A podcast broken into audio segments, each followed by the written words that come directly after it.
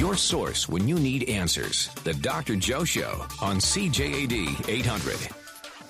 There's antimony, arsenic, aluminum, selenium, and hydrogen and oxygen and nitrogen and rhenium, and nickel, neodymium, neptunium, germanium, and iron, americium, ruthenium, uranium, europium, zirconium, lutetium, vanadium, and lanthanum, and osmium, and astatine, and radium, and gold, protactinium, and indium, and gallium, and iodine, and thorium, and thulium, and thallium. aboard. There's yttrium, ytterbium, All right, actinium, so rubidium, What is common between Dragnet's Joe Friday and and Babe Ruth? We're looking for the common link between Dragnet's Joe Friday and Babe Ruth. Second question What is the lightest solid metal? If you know the answer to either one of those, you give us a call at 514 790 0800. You can, of course, also text to 514 800.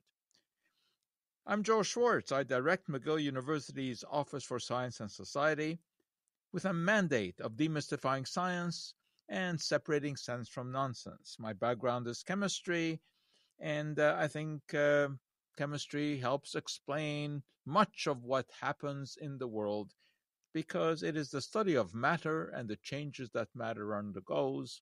And of course, matter is anything that occupies space and has mass.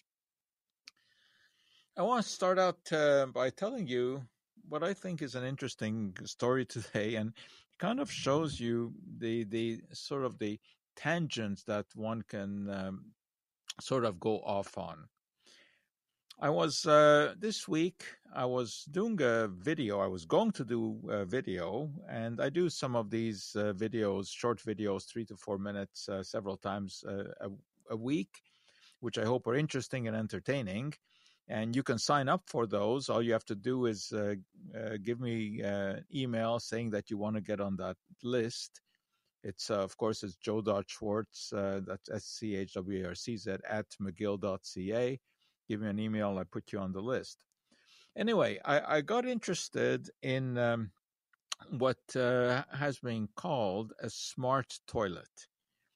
And the reason that I got interested in this, specifically this past week, was because I was invited to give a talk at um, a big conference of uh, urologists here in Montreal. It's a worldwide conference with thousands of uh, urologists attending at the Palais de Congrès. And uh, so I, I, gave a talk on sort of the history and interesting aspects of, of, of urine. So I was looking into some, you know, neat things to talk about, and I came across the so-called smart toilet which was uh, introduced um, about three years ago. And um, it was the brainchild of Dr. Sam Gambhir of Stanford University.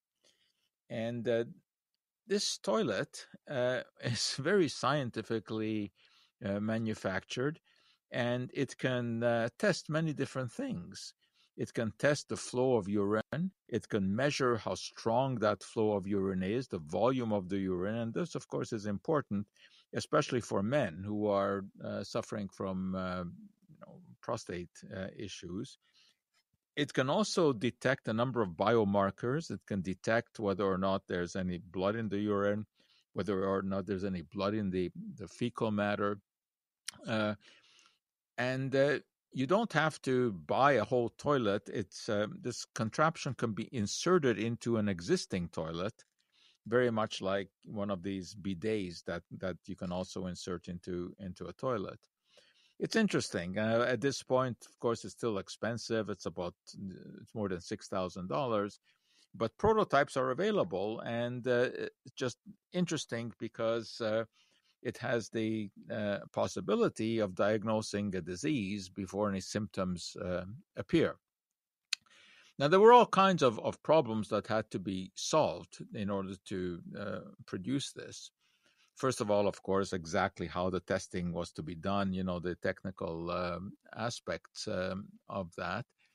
But uh, uh, that uh, that was pretty well solved by Dr. Gambhir, who was an expert in diagnosis of cancer. And he had already published over 700 peer reviewed papers uh, about cancer diagnosis and uh, early cancer diagnosis. He was a real expert in, in this field. So, you know, they worked out the, the technology of this um, of this toilet. But the question was, uh, what do you do with the data when, when it is collected? Uh, who should be seeing that? Well, you don't want to panic the person who has been uh, uh, depositing into into the toilet because they may not be able to understand exactly what the data means. So the idea was to automatically forward it to uh, a physician. And that again is is uh, interesting. It's not a totally novel idea. Uh, basically, this is the kind of thing that a device called the Kardia can do, which is a credit card size um, uh, apparatus. You put your fingers on it, it can take your electrocardiogram and it can send it to your physician. But the question was uh, to make sure that the data that was being sent to the doctor was data that came from the right person. How was one to make sure that uh, whoever had been sitting on the toilet was the one that uh, for whom the data was being uh, collected. This is not so simple. At first, they thought, well, let's do a fingerprint uh, analyzer on the flushing mechanism. But uh, that turned out to be a problem because it seems that the person who flushes the toilet is not always the one who has been depositing into the toilet, right? There are many cases where uh, someone will go into the toilet and find that the person before them hasn't flushed, and then they flush it, so it will be their fingerprint. So Dr. Uh, uh, Gambhir developed a method of installing a camera into the uh, toilet to basically scan the anus, because it turns out that we all have an anal profile, which is very much like a fingerprint and it is unique to people. So the camera was able to detect exactly who was sitting on on the toilet. So that was a problem that was uh, solved. And so I was looking into this, and I wanted to see whether or not there had been any updates on this. So I wanted to Google what uh, Dr. Gambhir had done uh, since this toilet was introduced. But then I came upon a shocking piece of uh, uh, reporting. It was the obituary of Dr. Gambhir, who had just passed away. And I started reading some more about it and realized that there was a whole tragic story here. At the age of 37, his wife had developed uh, breast cancer, uh, but that was was treated. And then his son, a teenager, in 2013, was diagnosed with glioblastoma multiforme, which is a brain tumor. It is the worst kind of brain tumor. And despite the fact that Dr. Gambhir had connections all over the world because of his research, he had connections to the greatest experts. Unfortunately, his son only lived for about 20 months. This is a horrible, horrible disease, glioblastoma multiforme, unfortunately, one of which, you know, I'm very much aware and was affected by. And uh, so, uh, unfortunately, the boy died. And then in 2020, Dr. Gambhir began to experience back pains. And scans revealed that he too was suffering from cancer, the very disease that he had been studying for his whole career. He was now ambushed by it. They never found the primary cancer, but by the time he had developed these pains, it had spread all over his body, and he died within a year at the age of 57.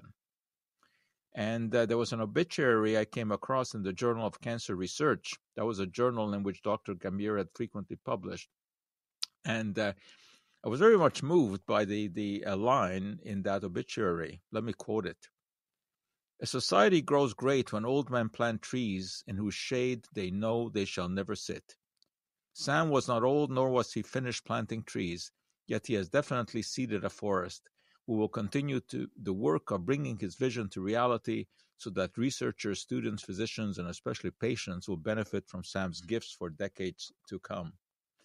So that's uh, kind of my story there of having come across this rather tragic story and become familiar with uh, uh, Dr. Gambhir because of uh, his uh, development of this uh, smart toilet. So that is a, another legacy that he's going to leave us with, because I think there's a good chance that this toilet will become a reality.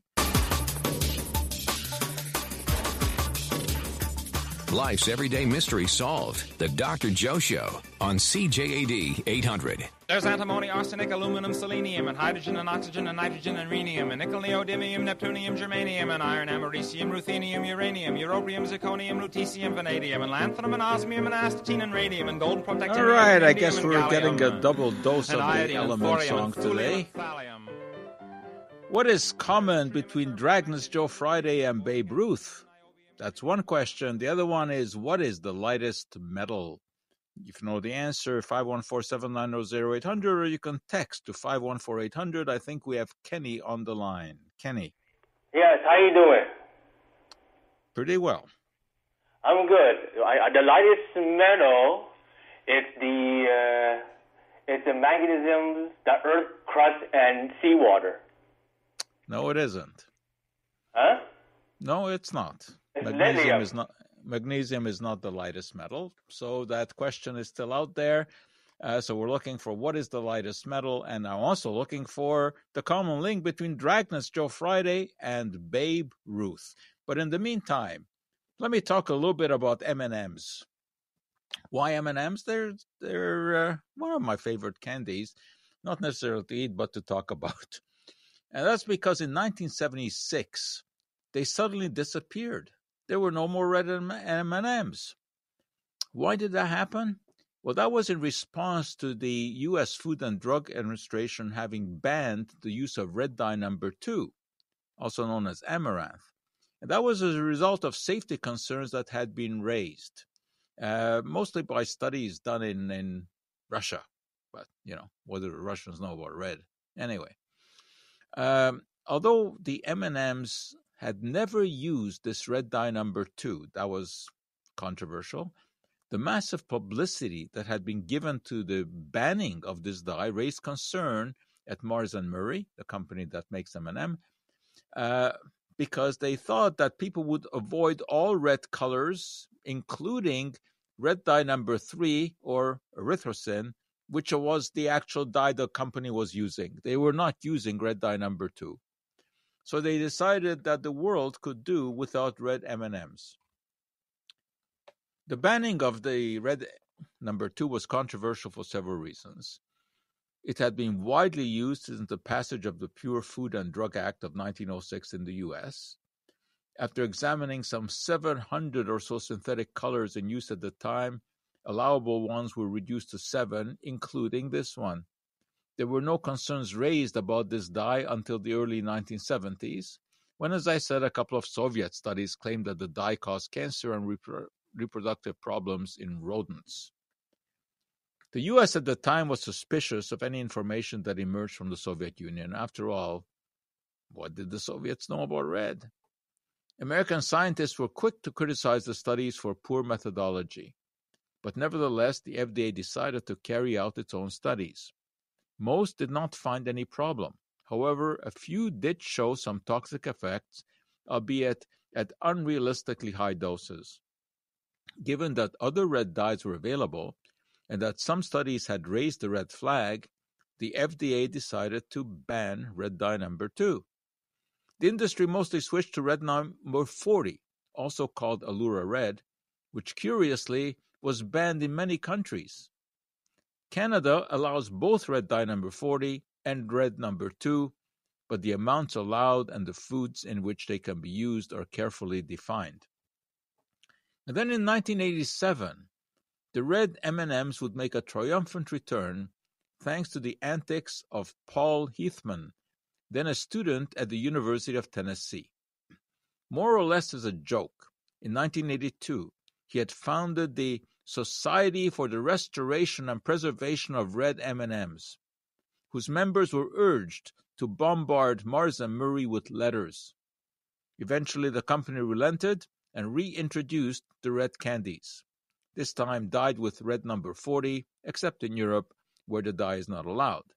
There, the candies are dyed with carmine, the extract from crushed bodies of female cochineal bugs that live on a prickly cactus, mostly in South America. While it is extremely unlikely that red number 40 in M&Ms presents any risk for humans, amazingly the same may not be true for hummingbirds. These fascinating little creatures are known to be attracted to red colors, which explains why hummingbird feeders are colored red and why companies that sell nectar to be used in feeders color it usually with red dye number 40. This has resulted in much online discussion of this practice, with nectar sellers offering rewards to anyone who can provide a reference to a study that documents harm and hummingbird lovers pointing out that while there may be any may not be any proper studies, the doses the birds ingest per body weight are much greater than what causes toxicity in rodents. In any case, while it is clear that a red feeder attracts the birds, there's no evidence that providing red nectar increases the attraction. Incidentally, there's no truth to the rumor that red M&Ms disappeared because the dye is an aphrodisiac and that workers were stealing them from the assembly line for their own nocturnal pleasures. so that's the story of the uh, red M&Ms. All right, I'm still looking for uh, answers to my uh, questions. One, I thought that would be relatively easy. What is the lightest metal? The other is what is common between television show Dragnet's Joe Friday and Babe Ruth. All right, let me toss out another question so that you have more to puzzle over. Why did Unilever recall 300 lots of its aerosol dry shampoo products? This happened recently. So, why did that happen? Why did they recall these products, the dry shampoo products? It's an interesting story, and it will give us a chance to talk a little bit about what uh, what these dry shampoos are and uh, you know what uh, issues arise uh, uh with them. Uh, you know that whales these days can relax because chemists have learned how to mimic ambergris in the laboratory. That's the waxy liquid that coats the stomach of sperm whales and protects them from the sharp bones of the cuttlefish they eat. When fresh, it is soft and black and smells absolutely awful. But when exposed to sun and water, it hardens, becomes lighter colored, and develops a pleasant smell. Ambergris is an excellent fixative that keeps perfume smells from evaporating too quickly, and for this reason was once a prize booty for whalers. A piece of ambergris weighing 922 pounds was once found floating in the ocean, making its discoverer instantly wealthy. But synthetic analogs have now eliminated the need to kill whales for, for perfume manufacture, and ladies no longer have to cope with the notion of anointing themselves with uh, whale regurgitation. Today, of course, there are other worries about perfumes, and uh, mostly uh, because people can develop uh, sensitivities to the smells. And uh, I must say that although I don't have a, a sensitivity uh, to the smell in particular, I, I, do get annoyed when I go into uh, a big store, you know, usually a department store, where the main floor is full of uh, various kind of uh, cosmetic displays and often uh, samples of uh, perfumes and colognes being given out and you have this cacophony of smells just hitting you when you go in and uh, I, I, don't like it i don't find it pleasant so it's it's the mixture of, of all all these things that's that's annoying. And uh, today, of course, there's also a move towards using unscented products of all kinds, because um, well, for several reasons. Is very often these scents also contain phthalates, which are the notorious endocrine disruptors because they prevent uh, smells from evaporating. And today, of course, there's a lot of concern about uh, the environmental consequences. All right, we've got to take a break, see uh, what's happening out there in the world. We're going to check the CTV news. And after that, uh, we'll be back and uh, we're going to talk about a very interesting uh, object called the Kali part. You're listening to the Dr. Joe Show. We'll be right back.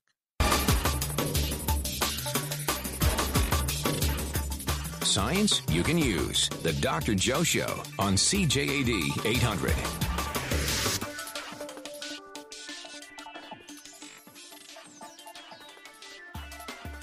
I think we have uh, Michael on the line. Michael. Good afternoon, Dr. Joe. I just uh, did someone answer the question about the dry shampoo? Nope. Okay, it's your turn. Stab at it. I think they took it off. We called it because there's traces of benzene and other toxic uh, chemicals in it. Yes, that's exactly right. They recalled 300 lots of uh, dry shampoo products. Uh, this was Unilever, which is a very large company, because of uh, contamination with uh, benzene. Now, the benzene, of course, is not uh, purposely added to this product. It is a contaminant uh, from the propellants that are used, which are isobutane and propane. These are isolated from petroleum. Now, to to understand how uh, you know spray products work, you have the active ingredients in the can, but in order to propel them out of the can, you have to have a substance that quickly changes from a liquid into a gas, so that uh, as the gas comes out, it, it brings the active ingredients out with it. So uh, ideally, uh, liquefied petroleum, uh, which is in this case isobutane and propane, that does that job. But uh, benzene is also found in petroleum, and therefore small amounts of it can contaminate these uh, propellants. But since not all products that use these propellants are, are contaminated, it obviously is possible to remove benzene from them and it has been said that there's no safe amount of, of, of benzene. Now, the amount of benzene that was found in these products is, is not not uh, extreme. I mean, it's not comparable to uh, occupational exposure and you know workers in the petroleum uh, industry. But uh, nevertheless, uh, you do not want any exposure to benzene, and certainly don't want to inhale it. Uh, you're not going to inhale very much because as soon as you spray, uh, it spreads out in the surrounding air very, very quickly. So you're not going to to inhale a lot, but avoiding benzene is certainly desirable. All right. So aside from that, aside from the the benzene, how do these uh, shampoos work? Uh, dry shampoo. I mean, of course, it's not an exact substitute for a real shampoo. You normally use this when for some reason you don't have time to shampoo your hair or you don't want to be shampooing so often. The main ingredient in these dry shampoos is starch, usually from rice or from corn. And uh, this has the ability to bind the, the fatty acids that are found in sebum. Sebum is this oily mixture that is secreted by the scalp, and that co- it coats the hair. And it is in that that dirt gets embedded. Uh, these products also often contain kaolin, which is a type of clay which can absorb grease. They have magnesium stearate, which coats the surface of the starch granules and prevents them from clumping together. Uh, often you have some alcohol, uh, which serves as a solvent to uh, make expelling of the starch and the clay from the container easier. Uh, and it also uh, can uh, be a solvent for grease. Then there are fragrances. There's um, often cetrimonium chloride, which combats static. So that's what these products are. And you can certainly manufacture them without benzene because not all products that have been tested uh, contain benzene. And the ones that were tested can contain highly variable amounts. Uh, some had more than 100 parts per million. Uh, most had between 2 and 20 parts per million. Uh, that's a very, very small amount. But um, uh, chronic exposure, that is long-term exposure, even to very very low dose of benzene, can um, result in development of, of leukemia. Uh, I don't think that this is a huge risk, especially given the fact that every time that you fill up your car with with uh, gasoline, you're going to be exposed to more benzene than you would be exposed to from uh, these dry shampoos, because uh, uh, gasoline has over 150 uh, components, and benzene is one of those. But nevertheless, when it comes to consumer item, if you can avoid benzene, you will do that. Okay, so that's the uh, story there. All right, I think we also have Peter on the line. Peter. Hello, Dr. Joe. Hi. Um, I, I love the show. Uh, I'm not a, a, chemistry expert, but I thought, um, even the top of mind, I thought it was Li or lithium, and then I googled yes, it, it is. validated. Yes, it is. The lightest metal is indeed lithium. And uh, of course, these days, lithium is of, of great, great interest because it is used as the cathode in, in batteries, whether the battery cathode is lithium hydroxide or lithium carbonate. But lithium is needed. And of course, today, with, with the uh, production of the electric cars, more and more lithium is needed. Every electric car needs about 33 kilograms of lithium chemicals. Now that is reflected in in the, the increase in price of lithium. And since the beginning of this year, since the beginning of 2022, lithium prices increased by 150%. Most of the raw lithium comes from Australia, where it is mined from in mineral form, uh, or from Chile. Chile is actually the largest producer. There are these large salt flats in, in Chile uh, from where lithium can be extracted. However, believe it or not, it is Chinese companies that dominate the processing of lithium. 58% of all the lithium processed in the world is done by Chinese companies. And this is causing concern because uh, China is set to control the world market of lithium. And because they are going to need more and more lithium as they are jacking up their own electric car industry, they may not make the lithium available for the rest of the world. So that there is a, a great deal of, of uh, interest now in uh, mining lithium in Europe and in, in the United States and there already are lithium deposits that have been uh, discovered, uh, but the scale of the operations so far is nothing comparable to to uh, uh Australia and, and, to to Chile, and uh, of course uh, most of that for processing goes to to China.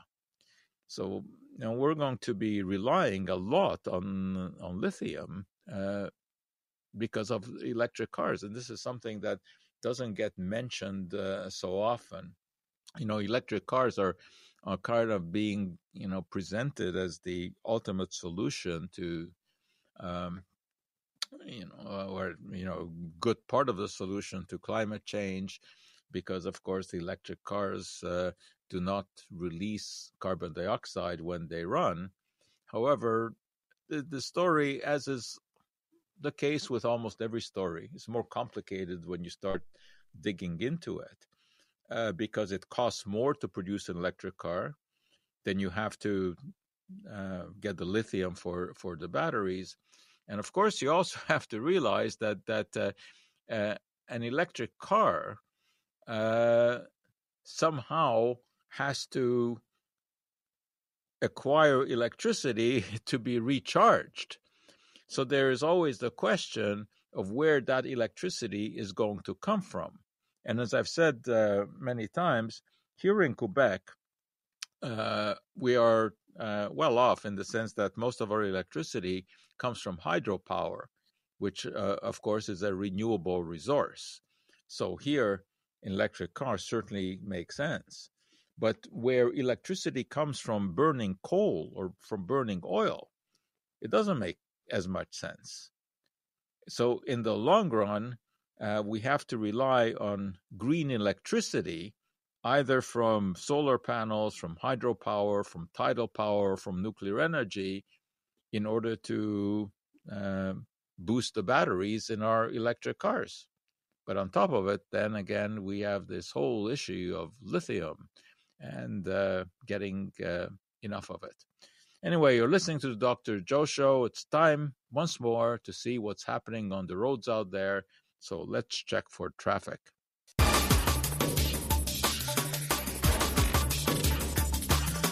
Your source when you need answers. The Dr. Joe Show on CJAD 800.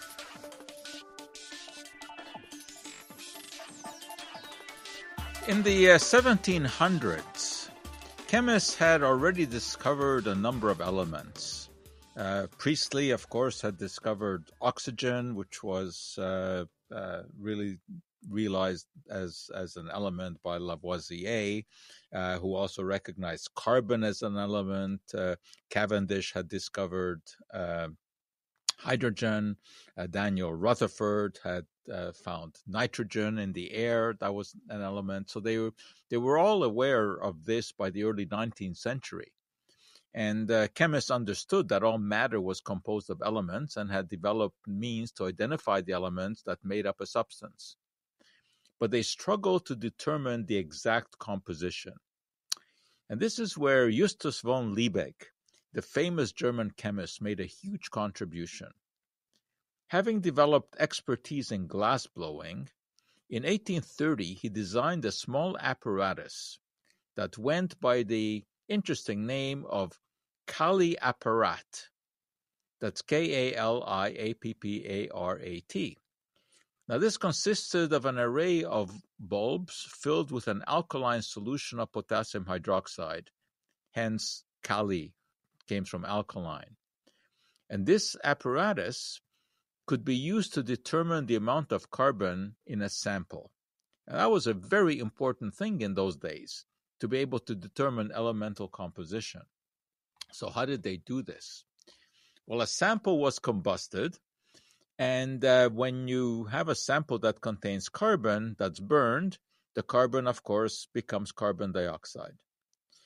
This was then passed into the Kali apparat, and it started to bubble through the solutions of potassium hydroxide and reacted with the potassium hydroxide and that forms potassium carbonate. So, what you had to do was to weigh the Kali apparat before and after, and then this gave the weight of carbon dioxide that was absorbed. Now we know the percentage of carbon and carbon dioxide. So by knowing that percentage, you can calculate the amount of carbon in the original sample. The hydrogen content was determined from the amount of water that was produced when the sample was burned. Because all the hydrogen in the sample turns up as water, combines with oxygen of, of the air. And that water was passed through a tube that contains calcium chloride, which absorbs water. So, again, weighing that tube before and after would give you the weight of the water. And from the weight of the water, you could calculate the amount of hydrogen and the amount of nitrogen could be calculated because nitrogen just passed through the Kali apparat and was collected in a separate cylinder where it was weighed. So, anyway, by this method, uh, Liebig was able to accurately determine the composition of complex molecules, including morphine. And uh, his analytical methods and the use of the Kali apparat uh, was adopted by chemists around the world and it was in use for close to a hundred years.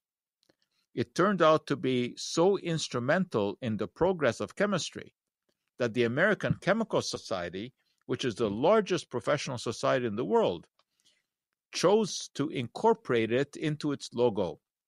You can look that up. Look up the logo of the American Chemical Society, and you will see a small schematic of the Kaliapparat. And of course, if you go on to Google, you can find real pictures of the Kaliapparat, including one that still remains from the era of uh, Justus von Liebig. There's a Liebig uh, museum in Germany where they have a lot of his original glassware, manuscripts, uh, and uh, uh, his laboratory has also been recreated uh, there. Uh, Liebig was also a profuse writer, and he had a number of, of memorable quotes. But I have a favorite one, and I think you can understand why this is my favorite because I often talk uh, about the importance of coming to the right conclusion based on an observation, right? Science is all about making observations and coming to conclusions, but it's important to make sure that you're coming to the right conclusion. So here is um, a, a, quote from uh, Justus von Liebig Observation is like a piece of glass, which, as a mirror, must be very smooth and must be very carefully polished in order that it may reflect the image pure and undistorted. I think that that is just a great quote. But I tell you what else is very interesting about that is that he uses this analogy of a mirror. Well, Justus von Liebig also played a very big role in the development of mirror technology uh, because in the 1850s, he found a way to coat glass with a thin layer of silver to make the modern mirrors. Up to that time, mirrors were made by taking an amalgam of tin and mercury and pouring this on glass heating it to evaporate the mercury, leaving behind a layer of tin. Well, as you can imagine, uh, this uh, had a lot of uh, problems, occupational hazard of working with mercury and inhaling the, the evaporating mercury. And the glass workers who, who, who did this, uh, mostly in Venice, which was the the the uh, Venice had a monopoly on on glassmaking and mirror mirror making in those days, the average life expectancy of uh, these uh, mirror workers was much shorter than of uh, anyone else. And uh, Liebig dedicated himself to finding a better and safer way to make mirrors, and he did manage to do that. Uh, he found that um, taking a solution of uh, uh, silver nitrate and ammonia and sugar and, and coating that onto uh, glass eventually deposited a layer of uh, of silver, and that's how mirrors were were made.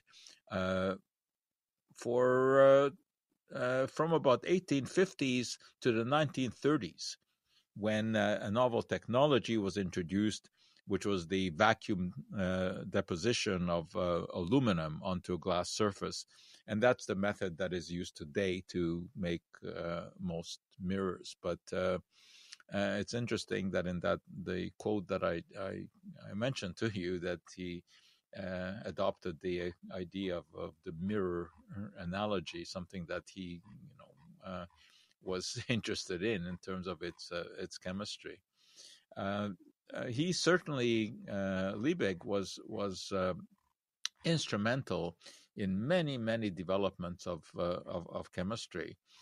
in the early 1800s, uh, you know, it, it, was believed that uh, matter could be divided into organic and inorganic. Now, that was not in the sense that we use organic and inorganic in chemistry today. Today, we say that organic chemicals are ones that contain carbon, inorganic ones are ones that, that don't.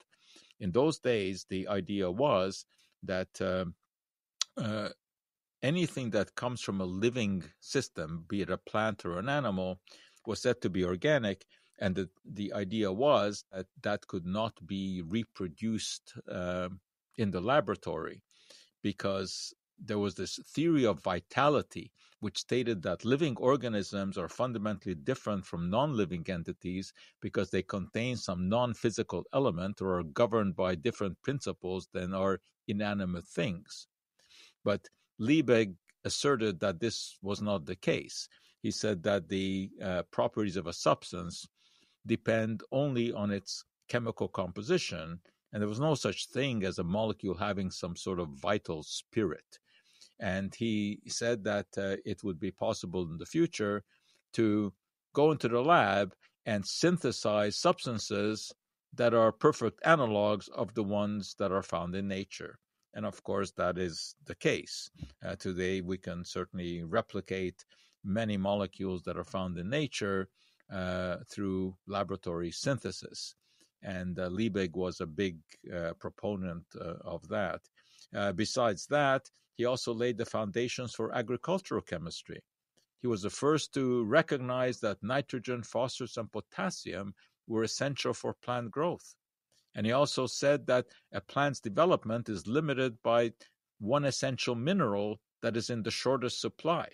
That is, you could supply nitrogen and phosphorus as, as much as you want, but uh, if if there was a lack of one of the other nutrients, then it didn't do you any good to to uh, start giving more and more of the nitrogen and uh, phosphorus if there was not enough potassium that uh, that was present.